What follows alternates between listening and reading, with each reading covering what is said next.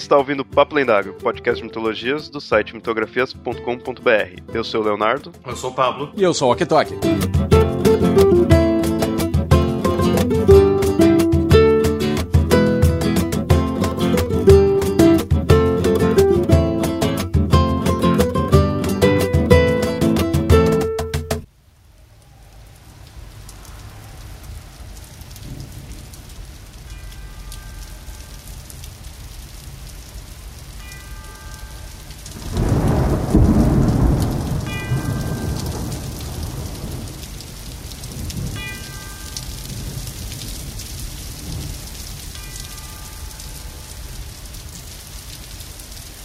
Adoração ao demônio, apologia ao suicídio, ocultismo e magia negra.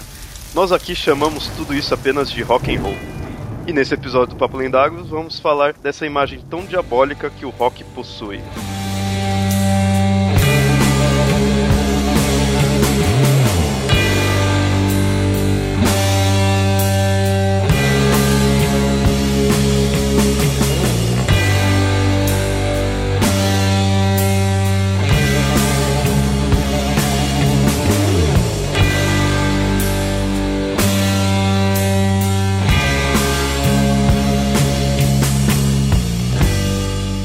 Ouvintes, nesse episódio nós vamos falar de rock and roll, de satanismo e de ocultismo, tudo de uma vez só.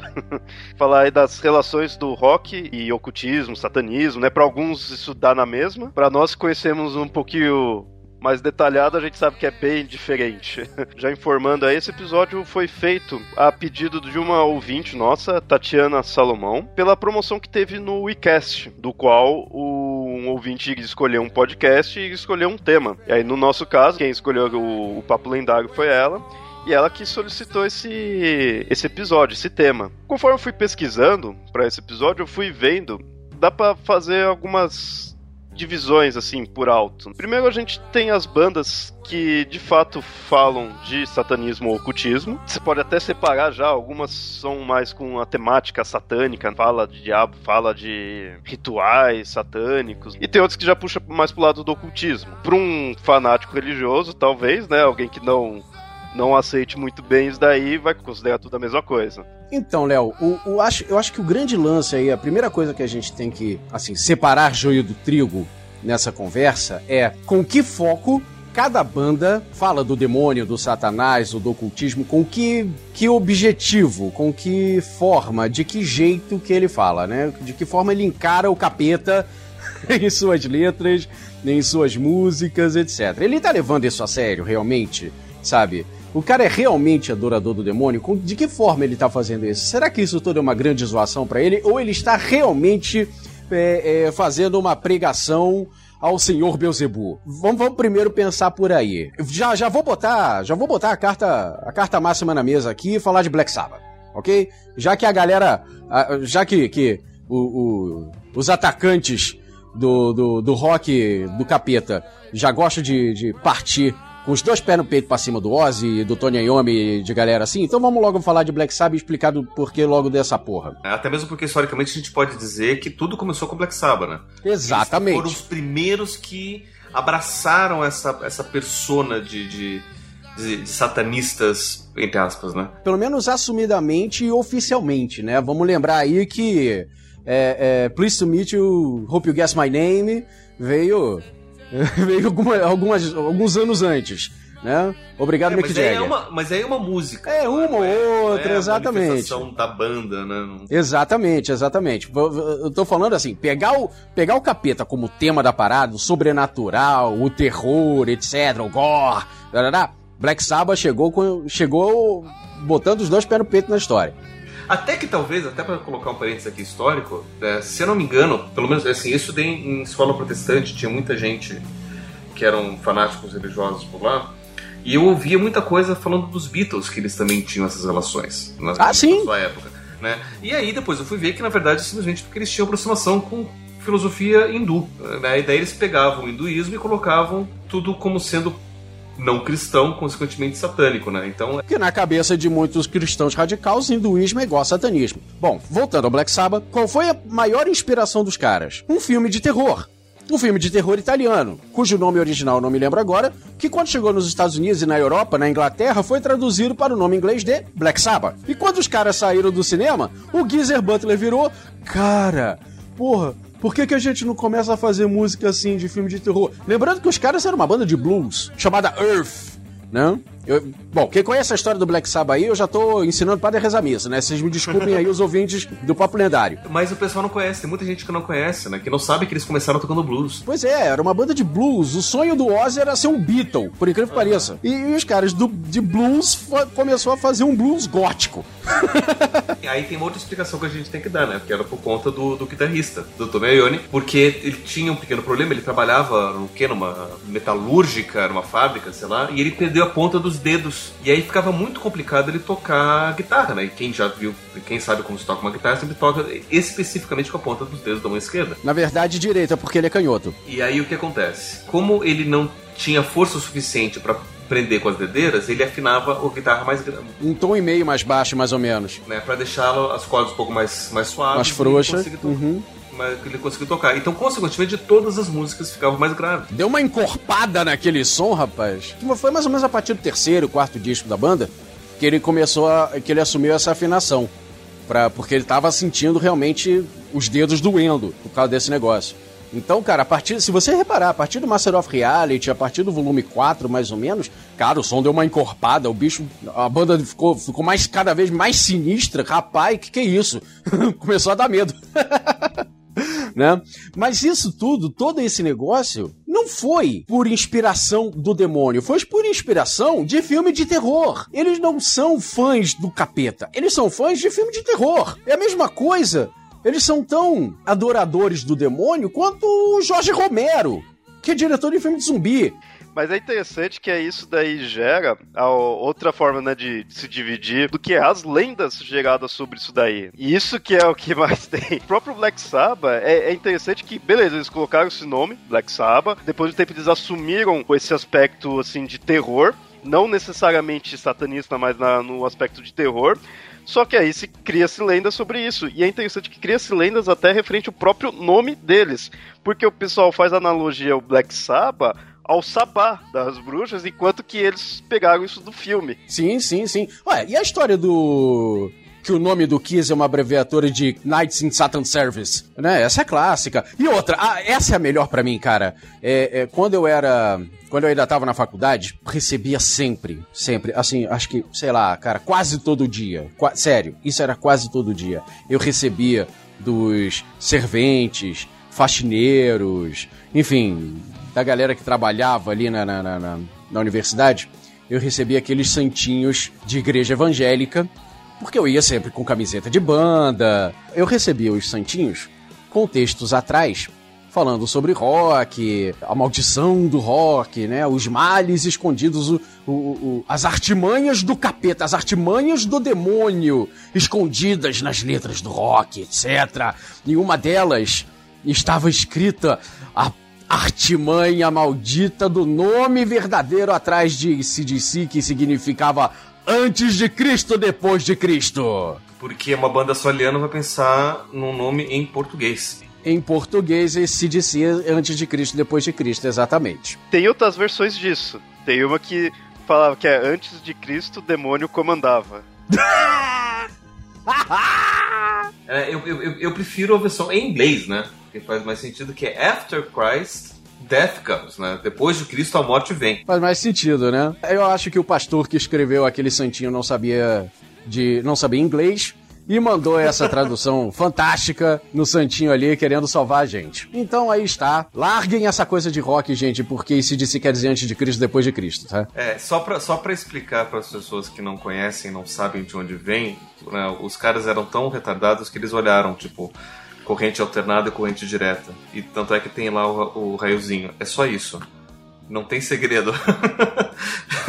é só isso.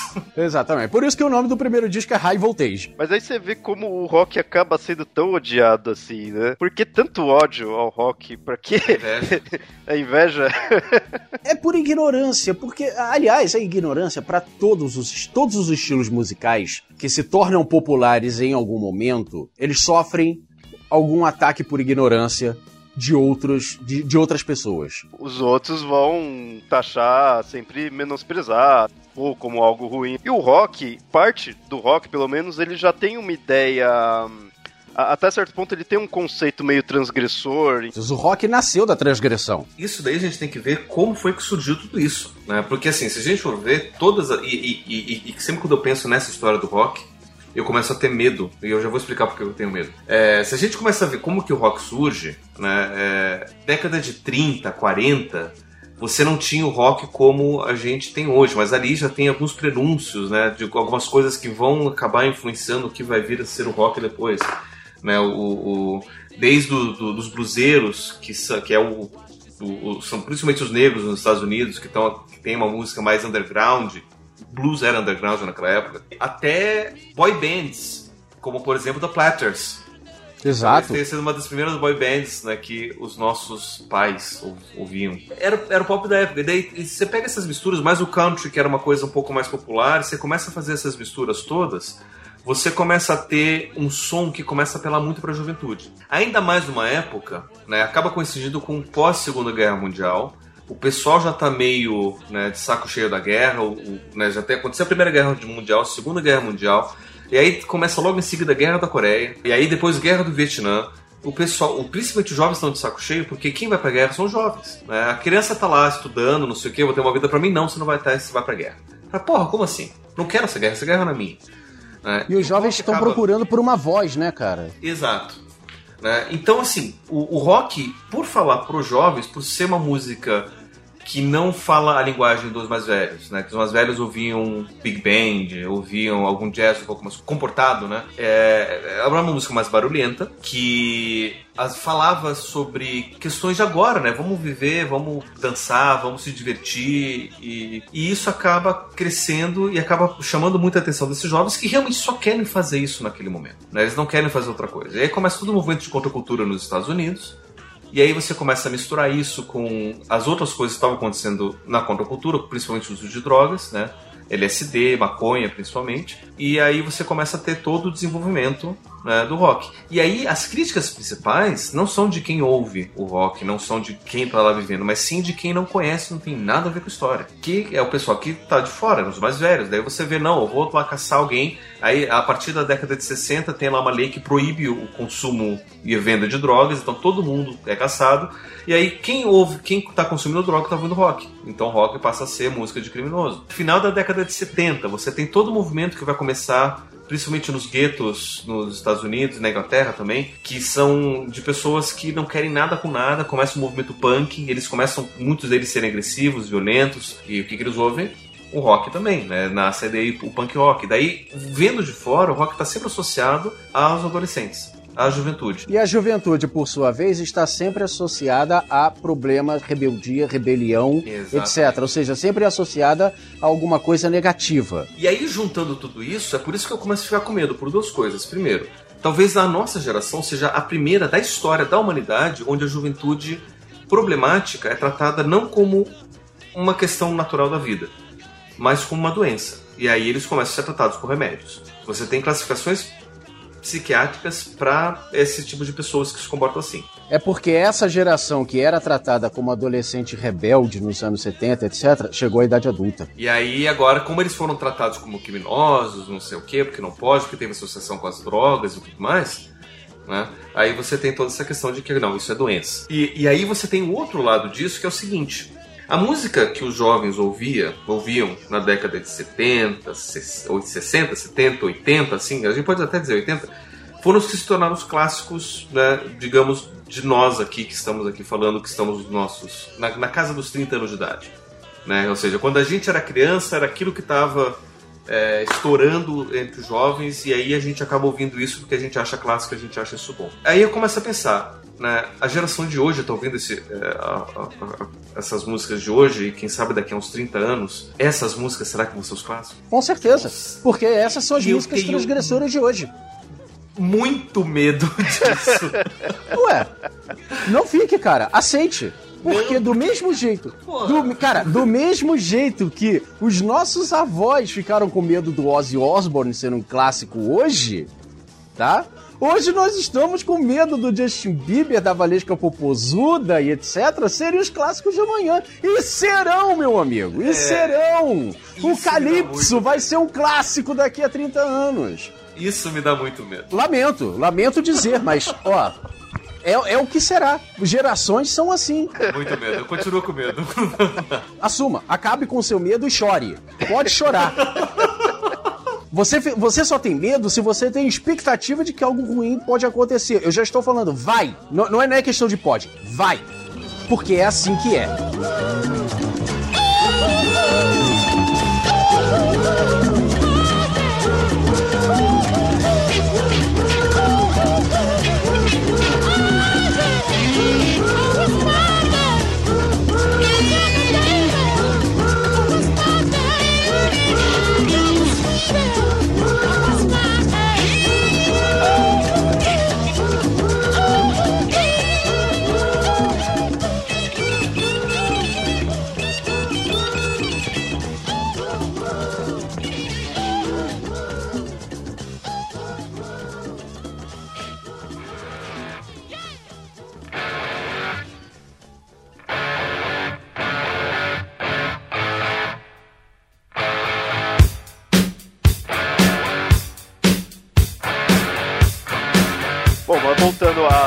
Músicas que, que prestam. Voltando, mesmo, ao, né? voltando ao capetão. Isso.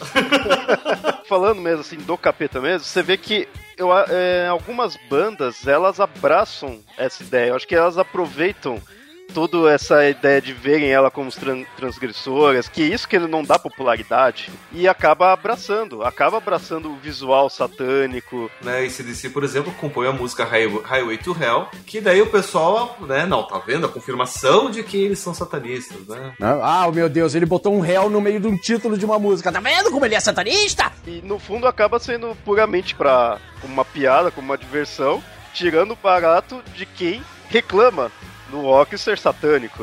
exatamente, exatamente. Quando, na verdade, o, o, o, o elemento do diabo no, no, no rock é, muitas vezes do ocultismo, não, agora não só do diabo, agora eu já estou expandindo a, a, a, a figura não só do diabo para o ocultismo em geral, aí já estou falando de espíritos e é, é, é, criaturas sobrenaturais e histórias, blá blá blá blá. blá já estou expandindo isso, é, para um grande carnaval. Isso é um grande. É, é, faz parte de um grande teatro que o, que o rock, em especial o heavy metal, tá, utiliza para fazer todo um show, um elemento muito importante em muitas vertentes do rock, em especial o heavy metal. Por que, que eu estou falando em especial heavy metal? Principalmente a partir dos anos 70, o, o, o rock ele começou a ser não só a, a, ser uma experiência não só de audição, mas também de visual. Né? Os artistas perceberam que os shows precisavam ser um evento, um evento de que devia que devia encher os olhos, sabe? Uh, principalmente as bandas de rock progressivo perceberam isso. Gênesis enchia uh, uh, o palco com é, iluminação, é, fogos, uh, teatro, sabe? O, o, Peter Gabriel entrava é, no palco ridiculamente vestido de flor com uma margarida na cara, enfim. sabe, para fazer uma interpretação de teatro performática, blá blá blá, enfim. Bom, qualquer coisa do tipo. E as bandas de heavy metal começaram a inserir este elemento do sobrenatural, não só do, do, do diabo, mas do sobrenatural é, é, em suas músicas e levar isso para o palco também. Né? Uh, uma outra figura que, que ficou muito conhecida, fez o seu, sua fama é, por causa disso, Alice Cooper. Né? Cara, o show do Alice Cooper, até hoje, né? Mas principalmente no começo, quando ele veio com Welcome to Nightmare, Welcome to My Nightmare, cara, era um show, porque o cara trazia guilhotina, ele perdia a própria cabeça no palco, sabe? Ele levava todos aqueles efeitos especiais de cinema, ele se guilhotinava no palco. Tem até uma história interessante disso daí, só uma curiosidade. Tem um, um, um mágico que trabalhava com ele, que é o James Randi, e ele fazia efeitos especiais. Ele foi contratado pelo Alice Cooper para fazer todos esses efeitos de decapitação para parecer que era de verdade. É, exatamente. A gente realmente ficava, todo mundo ficava assustado, né, cara? Era de um repente, show mesmo, né? Não era, era um show, era um show teatral, sabe? O Alice Cooper tirava as próprias tripas do corpo, da, da, da barriga, ah, não sei o quê. E ele tinha uma história, ele montou toda uma história, né? Ele dizia, o Alice Cooper falava que ele era a encarnação da própria avó dele, que se chamava Alice Cooper, que era uma bruxa, que foi morta lá em. em qual era o nome daquela cidade lá do, do, do de bruxa? Que Salem, é, isso, isso. Era uma bruxa de Salem que foi queimada viva e o Escambau 4 se chamava Alice Cooper e ele se. E ele reencarnado dessa. E ele é a reencarnação dessa avó, bisavó, sei lá de quê, sabe? Que era uma bruxa e ele tem essas lembranças dela. E ele continua tendo esses poderes e não sei o que. E ele agora canta em vingança, sabe? Darará, e não sei o que. Ele traz esses poderes no palco. Então, ele traz toda essa. essa essa mítica, sabe, do sobrenatural no palco. É, é, King Diamond. Cara, King Diamond que pinta a cara é, e traz fogo, cartola, não sei o que. Ele parece um Zé do Caixão pintado com cara do Kiss, sabe? Fazendo todo um, todo um teatro, babando sangue. Ah, o diabo vai te pegar. Só fazendo letra satanista, fazendo discos temáticos de, de, de casas mal assombradas. Desde Merciful Fate, que já era outra banda também, igualzinha.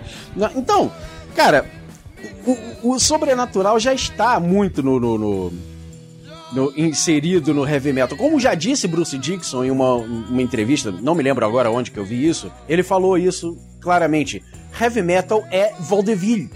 Heavy metal é teatro. E é isso. E, e, e o sobrenatural é, é, é, é, um, é, o tema, é o tema preferido do heavy metal, sabe? Desse teatro chamado heavy metal. Nada mais que isso. Agora, dizer que esses caras que fazem esse teatro chamado heavy metal realmente acreditam, são adoradores do diabo, etc. Não, gente. Aí tem um porém, que é o seguinte, né? Se você fala do diabo, o diabo hoje ele está inserido dentro do, principalmente dentro do cristianismo. E o cristianismo, muitos dessas vertentes, principalmente os mais fanáticos, vão colocar que o fato de falar do diabo, você vai estar tá promovendo a adoração a ele, por mais que você não acredite nele.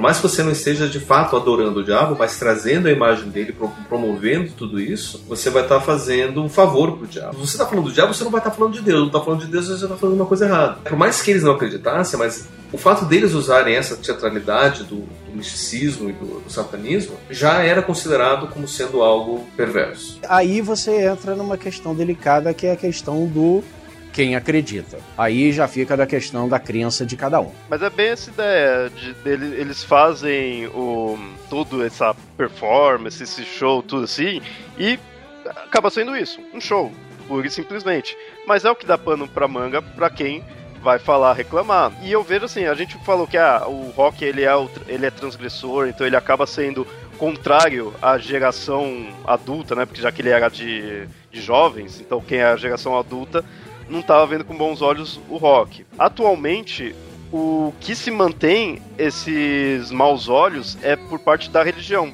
porque aí se mantém essa ideia do satanismo, do ocultismo. Um nome que é bem marcante nesse ponto é do Jeff Godwin, que é um pastor lá dos Estados Unidos. Ele sempre ficou criticando o rock, ele tem vários livros que ele lançou falando mal do rock, né? É a especialidade dele. Eu comparo ele, até certo ponto, ao eu, por ser fã de quadrinhos, quem é fã de quadrinhos aí talvez reconheça um pouco. A sedução a que... do inocente. Exatamente. Claro. Sabe? É um marco que faz com que coloque a imagem ruim daquela mídia. E ele foi o que contribuiu para isso. Ele tem até umas histórias do qual ele fala que ele sobreviveu a um desastre num show do The Who, que matou 12 fãs de lá. E ele fala que esse desastre que tentou matar ele também era uma obra do demônio. O Rock tá perseguindo ele para matá-lo.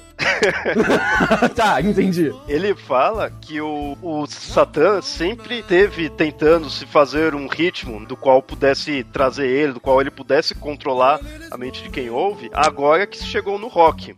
Mas por todos esses anos, todos os séculos, ele foi passando por diversos estilos, passando pelo blues, passando pelo jazz, com isso vindo da África. E é bom você ter tocado no assunto, porque a, a coisa fica muito mais complicada quando a gente começa a olhar pro blues. Todo mundo sabe que o blues é o pai do rock. Existem várias histórias que envolvem diretamente blues com o diabo. Um deles, o mais conhecido, inclusive, foi inspiração para um filme. Ah, Encruzilhada. Clássica encruzilhada. Né, que conta a história de um menininho que faz um pacto com o diabo. Que isso daí foi inspirado na história do buzeiro lá, me lembro o nome dele agora, ó. Robert Johnson. Que ele supostamente fez o pacto com o diabo numa encruzilhada e tudo mais né, para poder tocar que nem ele toca. Na verdade, então, assim, todos os bluseiros assim, teo teoricamente fariam, fizeram isso, né? Todo bluseiro que se preze é, para aprender a tocar o blues, ele teria feito um, um pacto com o diabo numa encruzilhada à meia-noite lá no Mississippi. Então assim, você já tem todas essas histórias envolvendo e aí a gente vê que do blues nasce o rock e, obviamente, né, pessoas que vão procurar teoria da conspiração vão dizer, né, o diabo estava começando lá no blues, né, não deu muito certo porque o blues só ficou com, com os negros, os negros já estão perdidos mesmo, condenados, só que agora tá indo pra juventude, né, então o diabo conseguiu, né, no rock. E se eu te disser que o, que o diabo já está desde a música dentro desde a música clássica. Idade Média, Idade Média tinha um pessoal que proibiu aí dentro da igreja tocar uma determinada escala de um modo grego porque dizia que não, se você toca música nessa escala, você está tocando a música do demônio. Era o chamado trítono. Na verdade, o bemol foi criado para impedir a existência do trítono. A formação de um acorde é a formação de, de dois ou mais notas, né? Tre é, normalmente, o, o, a formação de um acorde maior é a formação de três notas tocadas ao mesmo tempo. A, a nota principal, a terceira e a quinta. Mas quando você tocava, agora eu não, não, não tô muito bem lembrado agora da, da, da teoria exatamente. Os músicos que estão me ouvindo aí vão, vão poder me corrigir. Escalas de Fá para Si e de Si para Fá, algo do tipo, tem alguma nota ali no meio que fica estranha, que soa estranho. Essa nota que soa estranha é chamada de trítono. E esse trítono foi proibido pela igreja na época exatamente porque foi, é, é, era a presença, era o diabolos em música, os padres chamaram em latim. Né? Então começou a ficar proibido.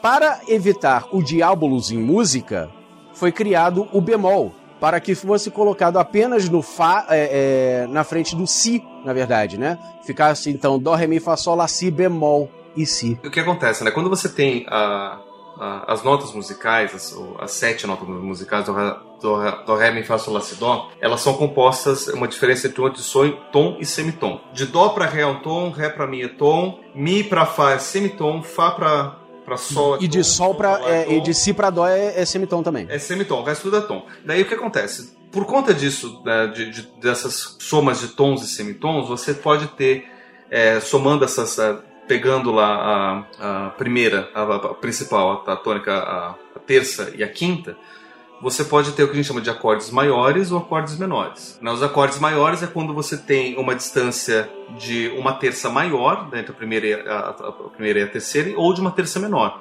Que daí a terça maior é, são dois tons e a terça menor é um tom e meio. Só que daí o que acontece? Invariavelmente, a distância da terça para a quinta vai completar e vai fechar uma quinta justa certinho ali, sem problema. Quando você faz isso com o Si, você tem uma terça menor junto com uma terça menor. E daí isso não fecha, vai para uma quarta. Não fecha o quinto. E aí, não fechando o quinto, dá aquele som estranho, né? O trítono o terceiro tom. O terceiro tom ali dessa, do, do Si fecha estranho.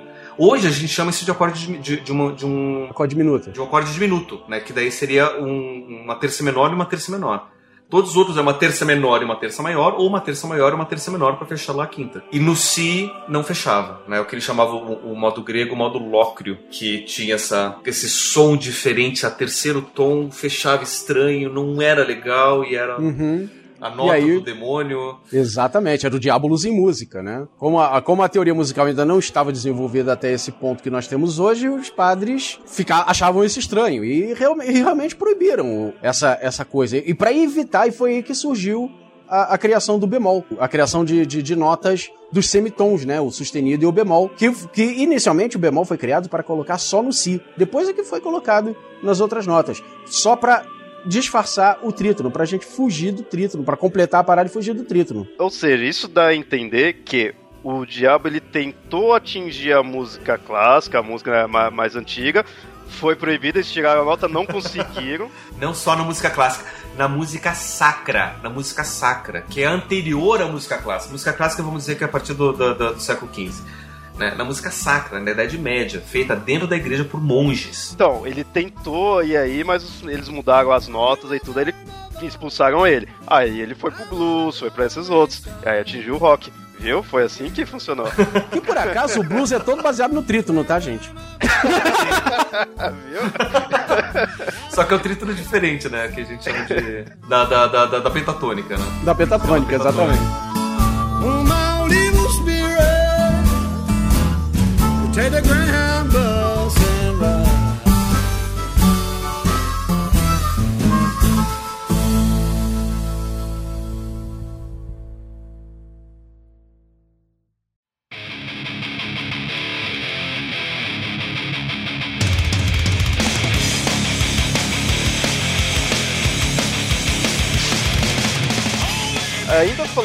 Satanismo, ainda falando do capeta em si, indo para mais uma banda, a gente tem o Slayer. E essa é interessante que ela pega essa ideia que a gente falou de farofada, só por diversão, com um pouco de crítica. Porque assim, tem um, um documentário até, eu tava vendo do, do Slayer, e o guitarrista, lá ele fala, ele é ateu, o ele fala, King? ele não é, o Gary King, ele, ele não gosta de religião, ele é contra, então ele faz algumas letras pra criticar mesmo a religião. Só que, por outro lado, o Tom Araya, que é o vocalista, ele é católico. Exatamente. E o Tom Araya, tipo, não tá nem aí com isso, sabe? Ele falou, meu, pô, isso daqui é uma ideia legal, sabe? Tipo, vai, vai causar impacto. Então vamos tocar, a música é boa, sabe? E isso eu acho muito legal quando eu fui vendo esse, esse documentário, que você muitas vezes pode imaginar, o cara, é, o cara é ateu, é roqueiro, não tá nem aí pra religião, quer mesmo, né, ferrar com tudo. Mas não, o outro é católico e tá lá e tá apoiando porque ele tá vendo aquilo puramente como entretenimento. Não vai, de fato, levar a sério, vai apenas para levar na questão, pô, isso vai impactar. Vai dar impacto, vai ter público, vamos em frente. E o Slayer, ele tem uma cara bem pesada, é um som bem pesado, ele, as letras em si são pesadas. É, é o prato cheio pro pessoal criticar. Pode ser é, por entretenimento, etc., mas também pode ser uma espécie de posição é, controversa que muita gente pode não entender.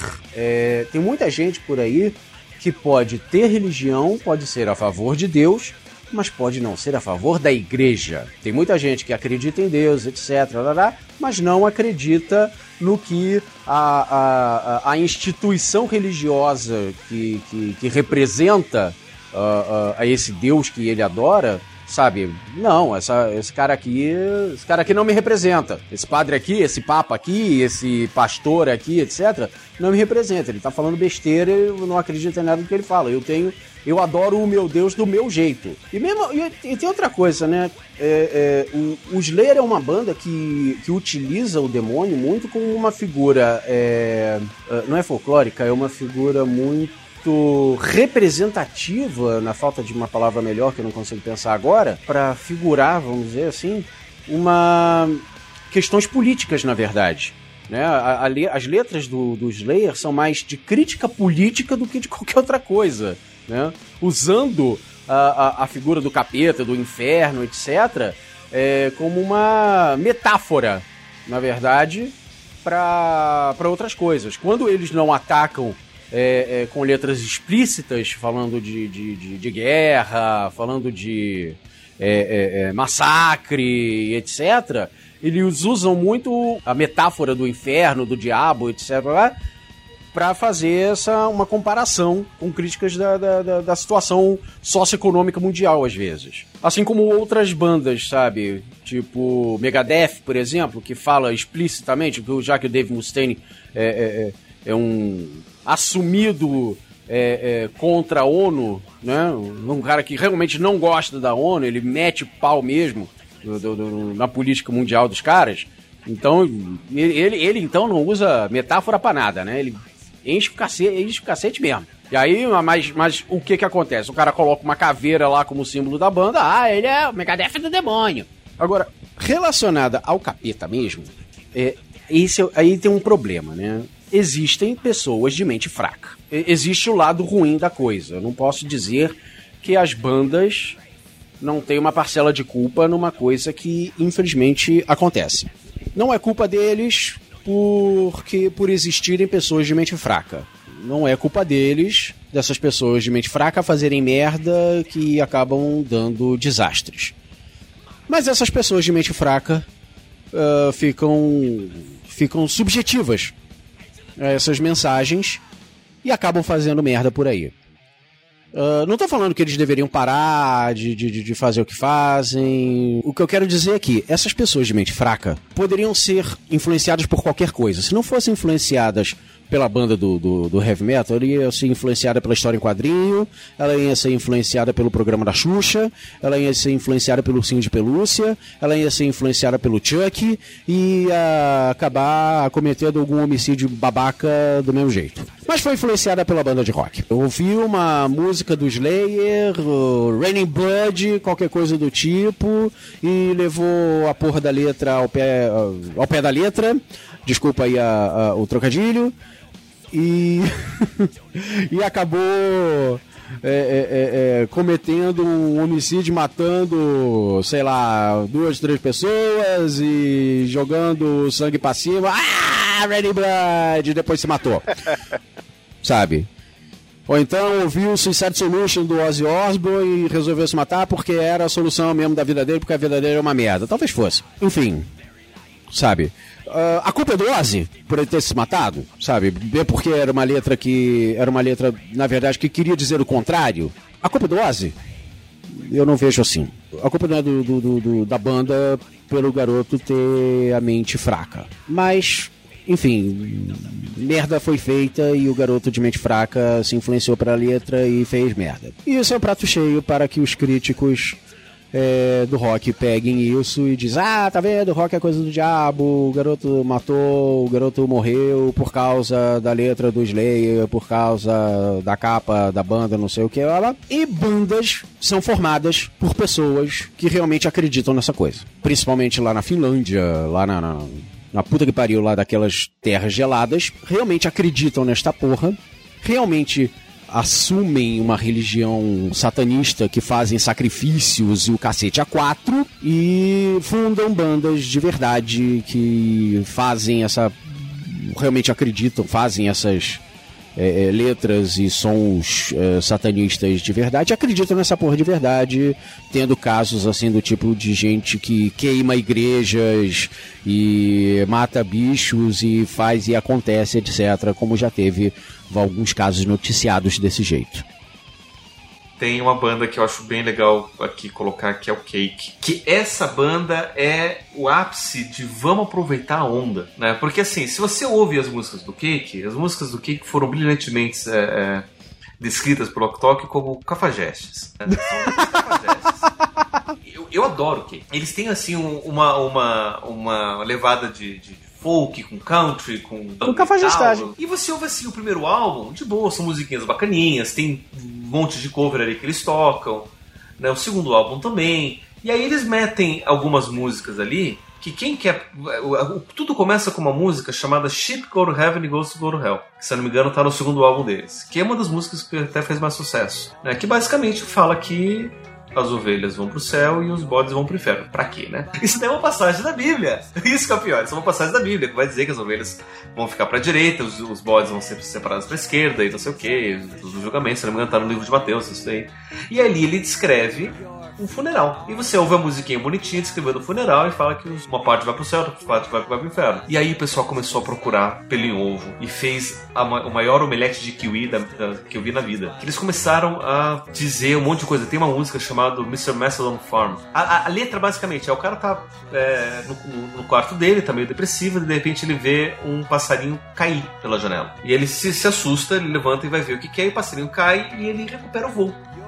E aí ele porra, agora minha vida faz sentido, porque minha vida parece isso, a vida tá caindo, mas bem no último momento recupera o voo. E o pessoal disso daí tem. Que tem ligação Diz que é suicídio. Que é suicídio, não sei o quê. Tá? E aí eles começaram a, a, a monetizar isso aí, né? E eles começaram a fazer outras músicas, como por exemplo, Jesus Gave Me a Blank Check. Jesus me deu um cheque em branco, que eu posso usar, fazer o que eu quiser com ele.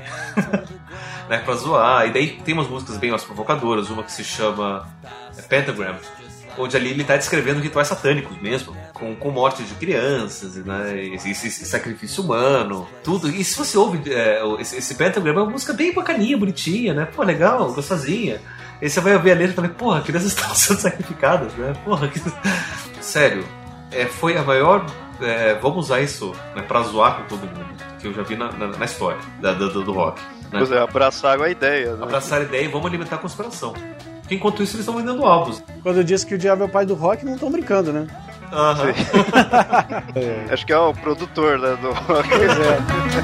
well, I have passed the test just like all the rest, but never really understood the reasons why I took it in the first place. First place. Ah,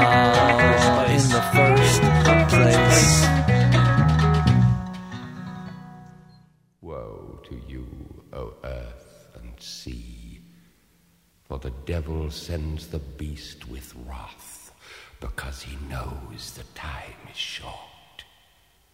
Let him who hath understanding reckon the number of the beast, for it is a human number. Its number is 666. I left alone. Bom, a, a gente falou até agora aí de bandas relacionadas ao satanismo e, consequentemente, ao capeta. Agora a gente vai passar para o ocultismo. E aí dessa vez então a gente se relaciona com a grande besta. No caso, quem não sabe, grande besta, o Alistair Crowley. Olha aí, esse cara é bom, hein? A gente tem um episódio sobre o Crowley, né? A gente vai deixar aí o link. A gente falou que no geral essas bandas aí que falam da parte de satanismo, tudo mais, fora esses mais aí da Finlândia, esses mais malucão mesmo, a gente mostrou que acaba sendo uma coisa mais só para impactar, mais para entretenimento. Quando é relacionado ao ocultismo, eu tendo a dar uma credibilidade maior na intenção do músico. Assim, eu acho que é mais fácil de ter bandas que falem de conceitos do Crowler, conceitos de ocultismo, e que de fato eles seguem aquilo lá, de fato pelo menos eles concordam. Então eu acho que não é simplesmente só pra, pra impactar. Em alguns casos, talvez outros mais só por ser legal. Mas eu acho que do ocultismo acaba sendo mais fácil ter isso. Claro, como eu falei no início, para um fanático religioso, o ocultismo e o satanismo vai dar tudo na mesma. E é muito comum você ver referências ao Crowler e ao ocultismo em inúmeras, inúmeras bandas. Beatles tem, é, Led Zeppelin, que a gente vai se aprofundar aí, tem coisa do tipo. House é, né? Não tem como não ter. Então você vê que, assim, ele foi. Daria pra dizer talvez que ele foi um ídolo de muitas bandas. Ah, assim. sim. É, eu acredito que o. O Crowley e o ocultismo, propriamente dito, é, são assuntos muito sedutores. Então, a curiosidade, a sedução por, por esses assuntos atrai toda essa galera, todos esses artistas. O artista em geral, ele é seduzido por esses assuntos uh, além da carne. Então, cara, quando a gente encontra uma figura como Aleister Crowley, que diz ser um, uma pessoa íntima desses assuntos do, do, do, de além do véu de Isis, né? Vamos dizer assim. Cara, é claro que todo tipo de artista é, é, minimamente curioso com esse assunto vai se interessar pelo Crowley, vai querer ler sobre o Crowley, vai querer conhecer o Crowley. né? É, é, e se interessar pelo assunto em geral. Então é, é mais do que natural que o Crowley seja uma, uma espécie de, de, de fonte, uma espécie de inspiração, uma espécie até de, de pauta para músicas, sabe, para letras dessa galera toda. O ocultismo em geral vai ser. Vamos falar agora de uma banda, vamos falar do, do Iron Maiden, que isso eu acho dá para fazer uma análise interessante. A gente já entrou agora nessa parte do ocultismo, mas o Iron ele fica no meio termo assim do ocultismo com a parte de satanismo que a gente tinha falado anteriormente.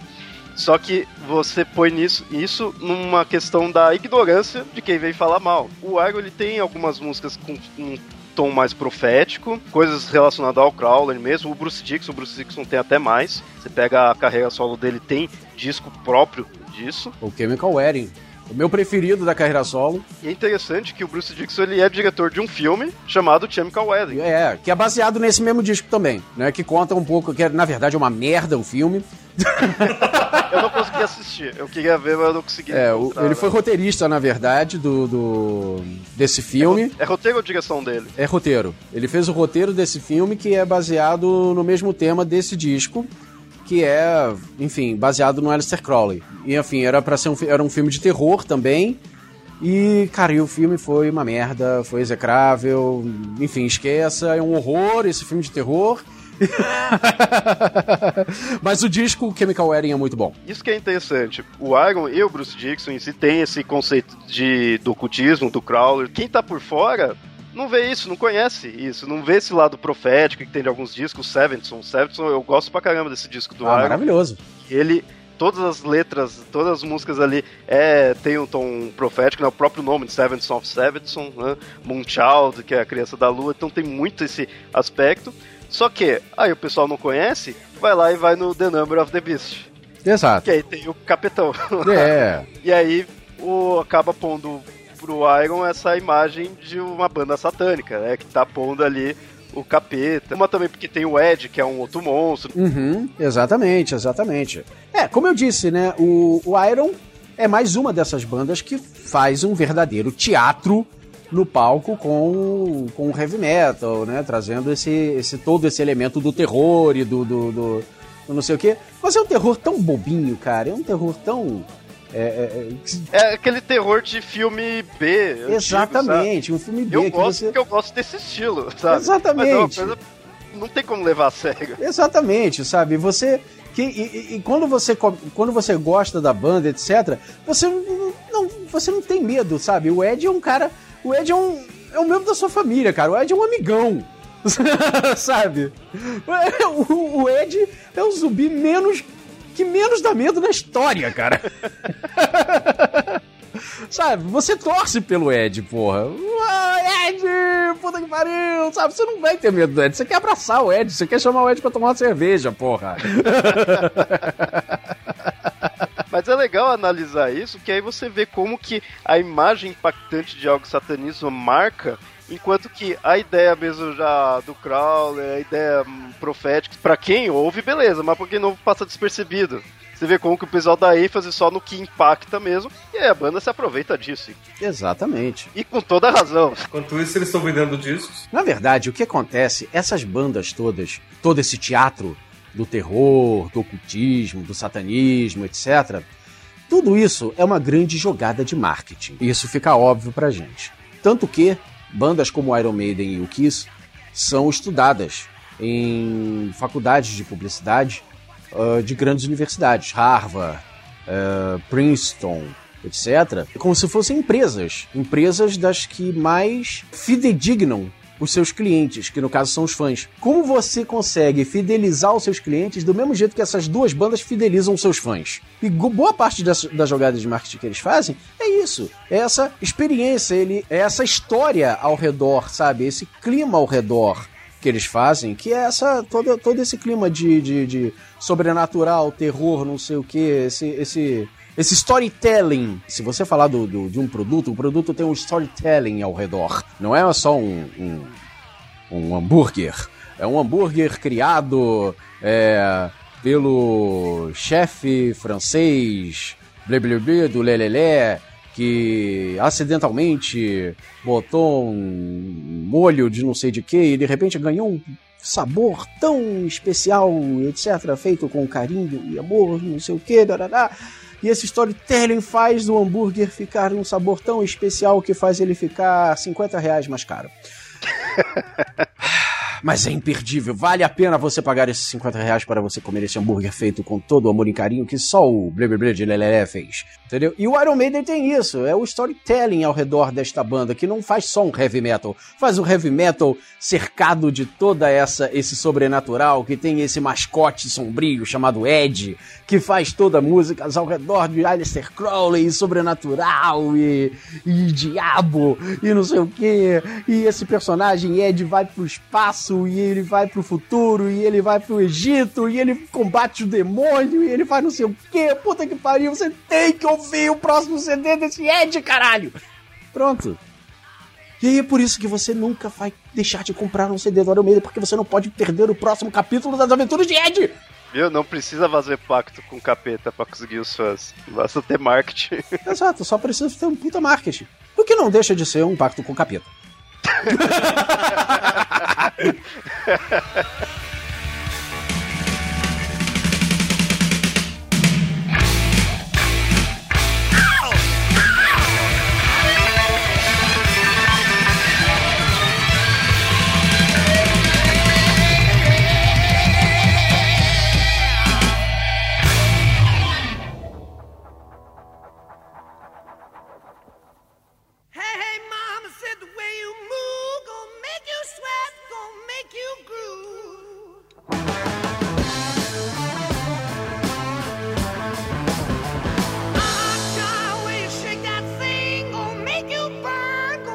próxima banda que a gente vai falar aí é do Led Zeppelin, banda formada em 68, né, 1968. Exatamente, que teve seu primeiro disco lançado em 69. E essa tem bastante questão assim relacionada ao Crowley, tanto que o Jimmy Page é fã assumido do Crowley e ele comprou a, uma a mansão, né? No qual o Crowley os tinha. Pois é. Até hoje eu não sei o quanto disso é marketing também, viu? É que negócio eu falo, esses daí podem até ter marketing, mas quando é relacionado ao Crowley eu até dou uma credibilidade mas, mas se foi marketing ou não, funcionou, como marketing, né?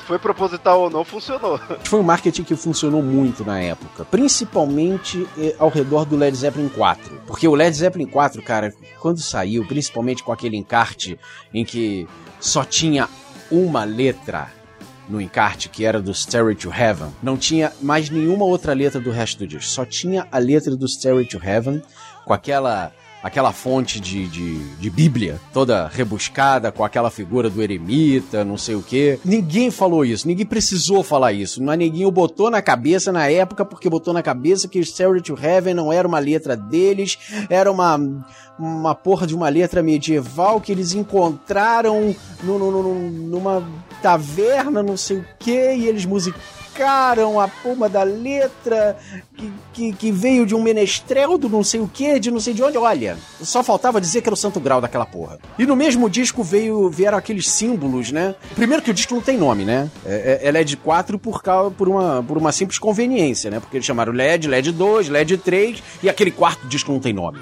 Oh meu Deus, o que, que significa aquele velho carregando palha nas costas? Que quadro é aquele? Oh meu Deus, por que, que o disco não tem nome? O que, que significa isso tudo? O que, que significa aqueles quatro símbolos que, que, que, que representam os, o- os músicos? Oh meu Deus, sabe? Todo mundo começou a ficar maluco. O que, que representa aquilo? Caramba, não sei o que. Não precisou fazer nada. Sério, eles só precisaram lançar o disco. Os fãs começaram a inventar uma porrada de teoria de ocultismo, uma porrada de teoria de- de- de- de- de esotérica e etc. E quando perguntaram pro Jimmy Page o que que significa aquele Zozo, que era o símbolo dele, ele só falou: é apenas uma um símbolo de aprisionamento e liberdade. Eu não vou falar nada mais do que isso. Pronto! Puta que pariu! Caralho! E aí ninguém pirou e fala disso até hoje, né, cara? O que que significa aquilo? Ele tá soltando a alma, ele tá fazendo eh, libertação espiritual, ele tu consegue soltar o, o espírito dele enquanto dorme. Puta... Cara, até hoje ninguém fala disso. Sim, já, já vi relatos de que esse símbolo é possível encontrar num livro de alquimia, lá de 1500, Olha aí, tá vendo? Né? Ou, ou também tem num outro livro de ocultismo também. Qual que é o símbolo? É, parece um Zozo. Esse símbolo virou o símbolo do Led Zeppelin, né? É. Tem Muitas que você vai representar Led Zeppelin, que cada símbolo é de um deles, né? Então meio que você tá mostrando os integrantes ali com o símbolo, né? Até a gente, a gente tem esse usoso, tem o, o que em alguns locais você encontra chamado como triquetra, mas você encontra outros nomes para esse símbolo. Esse símbolo é o mais fácil de você encontrar em outros locais. Esse triqueta é o do John Paul Jones e ele é um símbolo celta. E quer dizer a questão de trindade, que é um dos conceitos mais abrangentes na, na cultura celta. O outro símbolo que é do John Bohan, que ele lembra um pouco esse do esse anterior, né, esse celta, ele também É, em alguns locais você encontra ele relacionado também com Trindade, ele, é- ele lembra esse estilo de símbolo. Há quem diga também que parece uma cerveja. Fala-se que era a cerveja preferida dele e que aí tinha como símbolo esse, esse símbolo que ele escolheu. O que é mais provável, viu? Porque diz que ele era um beberrão do caramba. E em alguns casos fala que esse símbolo era de também de um livro da Rosa Cruz. Então tem toda essa mística também. Ele parece o símbolo anterior, né? A triqueta. Ao contrário, parece que você pegou e puxou, ela ficou meio que do avesso. Exato. Por fim, a gente tem a pena de Maat, que é do Robert Plant. Esse já tá ligado à cultura egípcia. Maat, que era a deusa da justiça e do equilíbrio, e essa pena era usado quando as pessoas iam ser julgadas, né, quando morria, e aí ia se pesar com o coração da pessoa. Colocava-se o coração e essa pena numa balança. O coração não podia ser mais pesado que essa pena. Se fosse pesada é porque a pessoa tinha sido ruim durante a vida, então tava com o coração pesado. E aí ela era devorada instantaneamente por um deus crocodilo, se não me falha a memória. Mas existe outra versão dizendo que esse símbolo era referente à civilização Mu, aquela civilização perdida de 14 mil anos atrás. Então você vê diversas místicas. Pois é, não. O, o LED era cercado de, de, de misticismos e histórias esotéricas, etc. Que a banda fazia questão de não confirmar nada, de deixar tudo no mistério, etc. Por, exatamente para manter esse mistério, exatamente para ninguém ficar Aí que eu falando. acho que tá o marketing. E é isso que faz uma banda continuar em evidência, né? Pelo menos parte dela. Outra parte, claro, é, é a qualidade da, da sua música. Não adianta nada você ficar fazendo é, é, é, é, fofoquinha se você não tiver boa música. E você não adianta que você não vai se sustentar por muito tempo. Eu queria saber se do LED tem isso em, em outros discos, porque sempre quando eu fui pesquisar misticismo relacionado ao Led Zeppelin, eu encontro esse quarto álbum. Eu não sei se outros álbuns têm alguma também alguma coisinha escondida ali que os fãs ficam. Tem menos, tem menos. O, o, o grande lance, assim, foi o, o- o LED 4, por causa de- dos símbolos, por causa do, do disco não ter nome, por causa é, do, do, do encarte onde só tem a letra de Sarah to Heaven, por causa de, de, de alguns sons bem diferentes ah, dentro das músicas, é, enfim, algumas influências até celtas em algumas músicas ali. É, Enfim, esse disco é todo cercado de. De, de mistérios, assim, é, esotéricos, etc. Alguns outros têm algumas historinhas ou outras, assim, mas nada tão forte quanto o, o, o famoso álbum sem nome, o famoso LED 4. E talvez também no, no DVD do Song Remains the Same, né? Que é o, o vídeo, é, é, que é uma, uma porra louquice só. É, do show ao vivo lá que eles fizeram, mas é, é uma mistura de show com filme. É, tem cenas do, do- do- de música, mas também tem umas cenas totalmente psicodélicas, assim, do- do- do- dos quatro. É, é, é, uns- um- umas cenas, assim, totalmente desconexas, sabe? Sem nada a ver.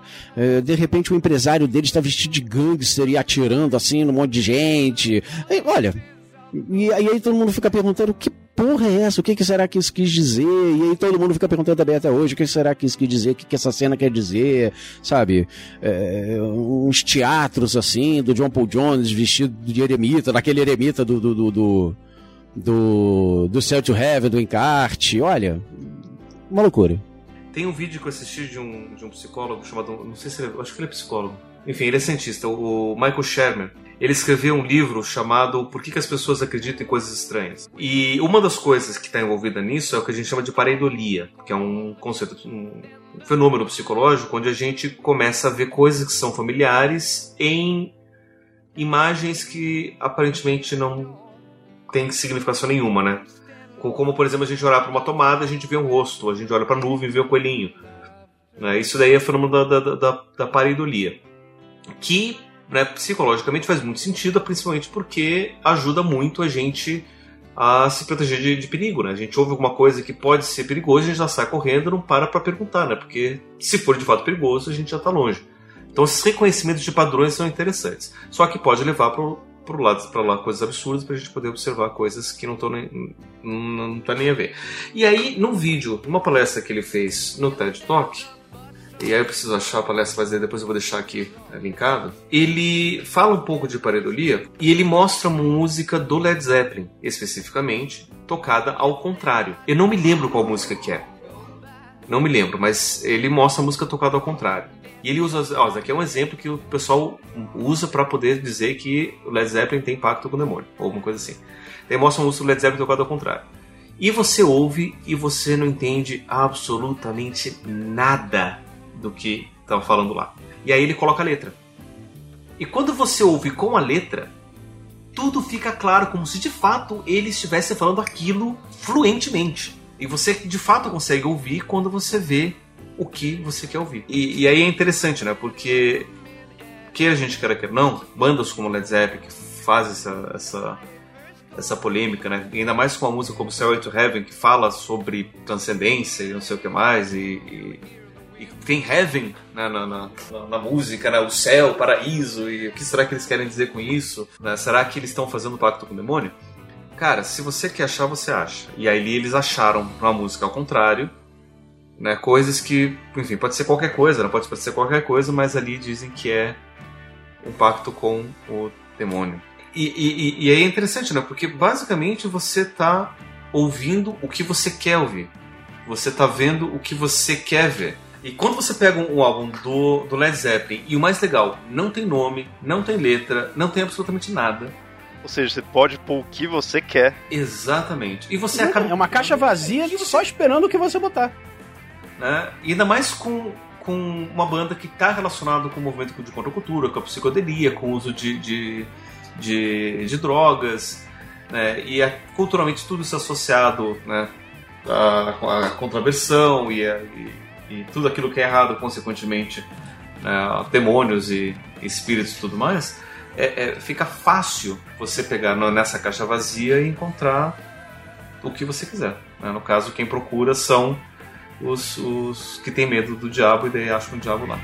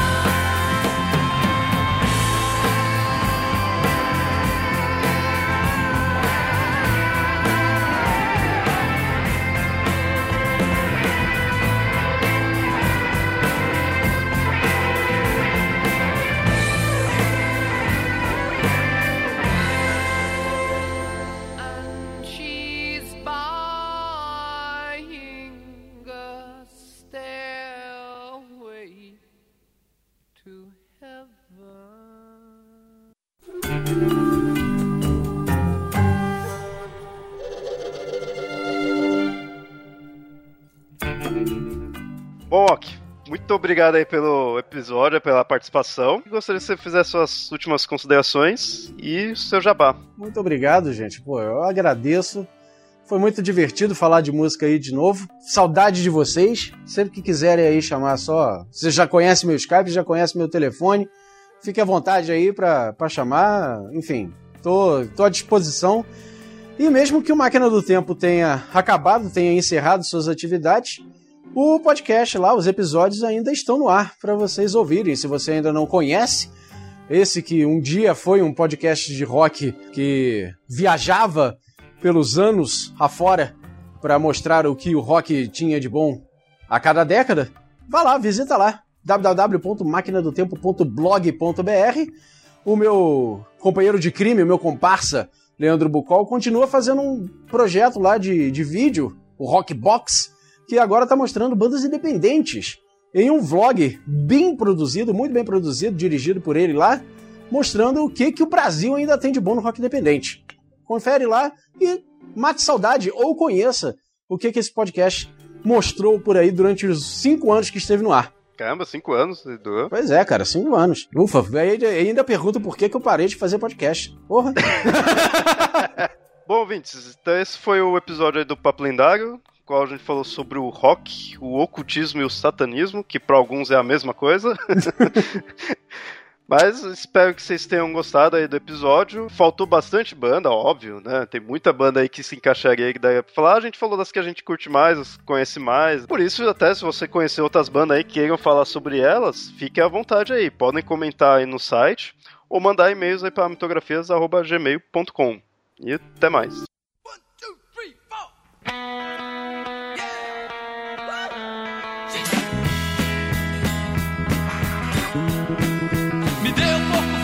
Encher a minha pança. Três quilos de alcatra como queca de esperança. O diabo, o diabo usa capote. É rock, é toque, é foco. Diabo, foi ele mesmo quem me deu o toque.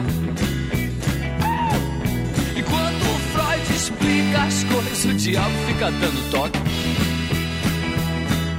Existe dois diabos, só que um parou na pista. Um deles é o do toque, o outro é aquele do exorcista. Diabo!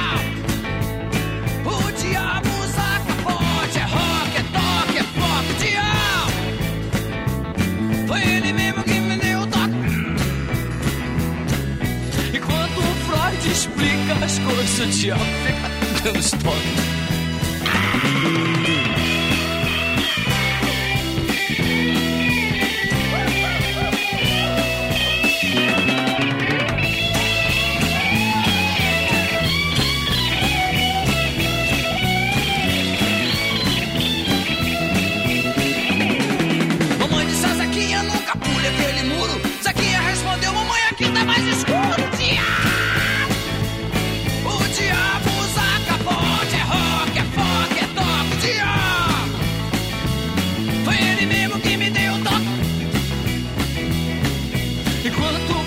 explica as coisas, o diabo fica dando os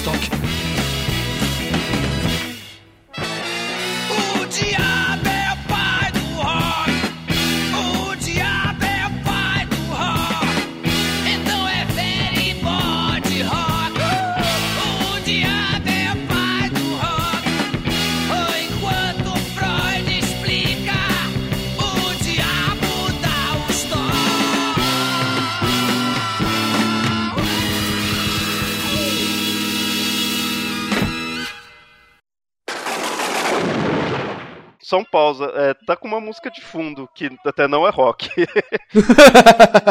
Tanto que Pois é. É do. Ah, é da, daí. Opa, desculpa, gente. Vamos parar aqui um pouquinho. É, hoje tá rolando um. Sei lá, um carnaval, barra rave, barra não sei o que aqui na República, exatamente debaixo da minha casa. Vira e mexe, os caras estão passando aqui debaixo da minha janela e tá uma merda. Justo quando ele vai gravar sobre rock.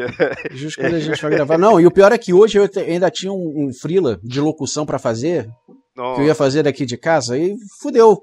Eu tinha que tipo, passou a tarde toda, eu ia gravar isso tipo umas duas, três horas da tarde. Deixei a parada rolar, tive que deixar o carnaval rolar, só pude gravar às seis da tarde, porque o, o carnaval tava rolando solto aqui debaixo da minha janela. Não, tão certo, mas tem mais que, que, que comemorar mesmo. Eu dou, dou um maior apoio aí pros caras, mas porra, tinha que ser no dia que eu, ia- que eu ia fazer o meu, meu, meu frila, caralho. Não, mas o, o, o- o bom é que isso daí sincronizou bem com, com, com a introdução, daí parece que tem uma adoração satânica acontecendo atrás. Sim. Bom, é uma festa pagã no mínimo, né? É, É, verdade. então tá, ficou, ficou show. Tem tudo a ver, tem tudo a ver.